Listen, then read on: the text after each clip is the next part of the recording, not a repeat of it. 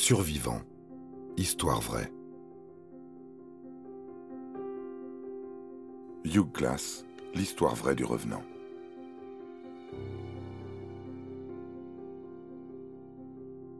En 2016, Leonardo DiCaprio remporte le premier Oscar de sa carrière pour son rôle dans le film The Revenant. Il y interprète le trappeur Hugh Glass, laissé pour mort par ses camarades après l'attaque d'un grizzly. Une histoire basée sur des faits réels. L'homme derrière le film a vécu un véritable calvaire, parcourant plus de 300 km sur plusieurs semaines alors qu'il était grièvement blessé. Pour cette performance, lui aussi aurait mérité un Oscar. Voici son histoire. Elle commence dans le Dakota du Sud en 1823. Nous sommes en pleine guerre de territoire entre les colons et les différentes tribus indiennes peuplant la région.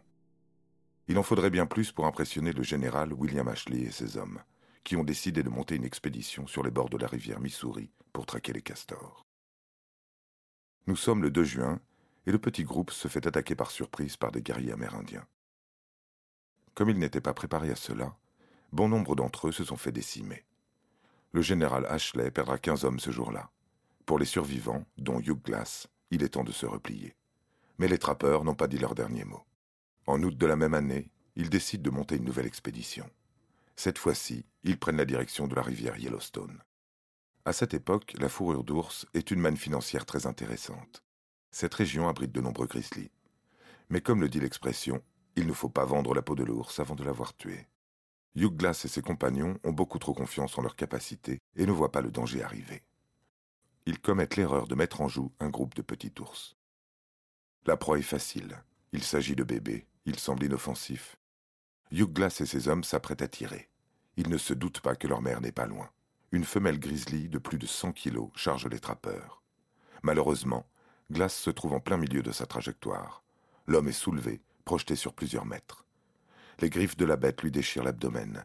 Il ne doit son salut qu'à la lucidité de ses camarades. Ces derniers sont restés sur place pour lui porter secours. Quelques balles suffisent à tuer l'animal. C'est l'heure de constater les dégâts, et ils ne sont pas beaux à voir. Glace a le corps mutilé, sa jambe est cassée, sa gorge tranchée. Les blessures profondes à son abdomen laissent apparaître les côtes. Le camp le plus proche est à 300 km. Avec des branches, ses camarades fabriquent un brancard de fortune et envisagent de transporter le trappeur à bout de bras. Mais les Indiens ne sont pas très loin. L'homme est condamné. C'est un poids considérable qu'ils ne peuvent pas se permettre de porter. Deux jours plus tard, le groupe décide de l'abandonner. Mais ils veulent faire bien les choses.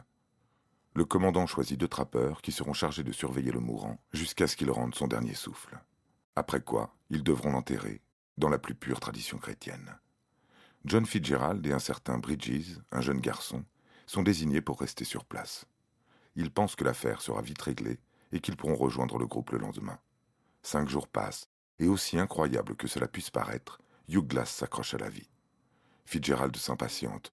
Ils n'en peuvent plus d'attendre. Si les Indiens leur tombent dessus, ils sont morts. Il convainc le jeune Bridges d'abandonner leurs camarades. Les deux hommes, avant de partir, dépouillent Hugh Glass de son fusil et de son couteau. Ils ne lui laissent qu'une peau d'ours pour se couvrir. Bien des heures après leur départ, le trappeur est toujours en vie. Il a la force et le courage de se soigner tout seul. Il remet en place l'os de sa jambe, se fabrique une attelle à l'aide d'un bout de bois, et rampe en direction de baies pour se nourrir. Par chance, il y a un ruisseau non loin de sa position, ce qui lui permet de boire. Les jours passent et Hugh Glass se remet petit à petit de ses blessures. Un jour, un serpent à sonnette passe tout près de lui.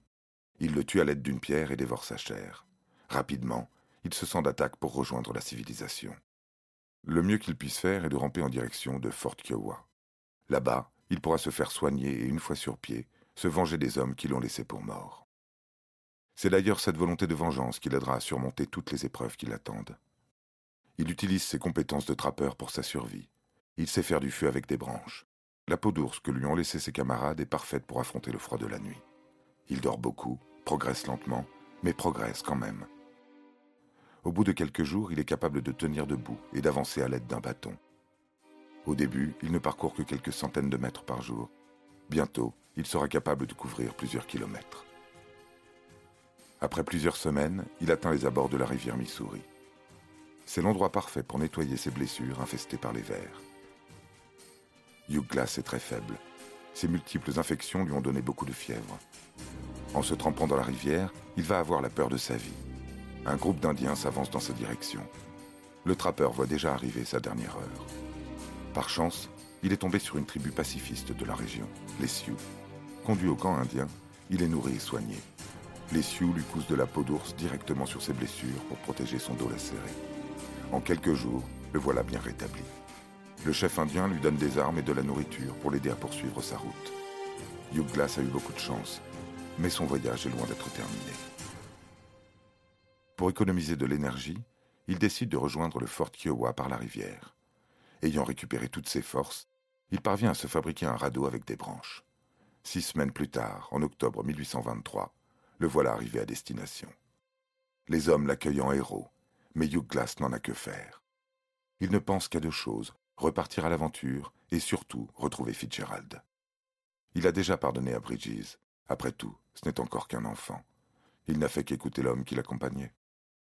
Après plusieurs semaines de marche en direction de la rivière Yellowstone, il retrouve son ancien groupe. Les hommes sont terrifiés. Ils pensent avoir affaire à un revenant. Hugh Glass est bien vivant et surtout très en colère. Il demande à voir Fitzgerald et apprend qu'il s'est enrôlé dans l'armée. Le trappeur doit revoir ses objectifs. S'il tue Fitzgerald, il sera condamné pour l'assassinat d'un soldat. Finalement, il se contentera de récupérer son fusil. Désormais, Hugh Glass est un trappeur solitaire. Il parcourt les rivières, montagnes et forêts, en homme libre et heureux. Il mourra neuf ans plus tard, tué par les Indiens.